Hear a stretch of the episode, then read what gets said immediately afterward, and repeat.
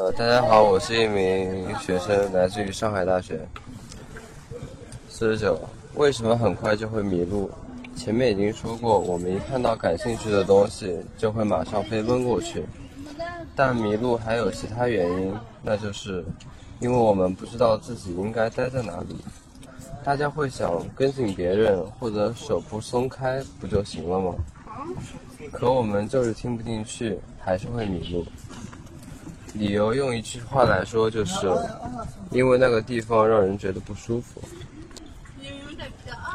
我们为了找到自己能安心的地方，无意识的就会晃晃悠悠的走出来，这啪的一下就跑掉。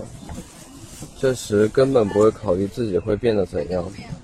总之，不找到自己的安身之地，就会陷入错觉，好像这个世界就只剩下自己一个人了。迷路之后，即使被带回原来的地方或者人的身边，这种不安的心情也不会消失。我们理想的安身之地在哪里？或者怎样找到？怎么找都找不到呢？其实我知道，它只存在于幽静的森林和深深的海底。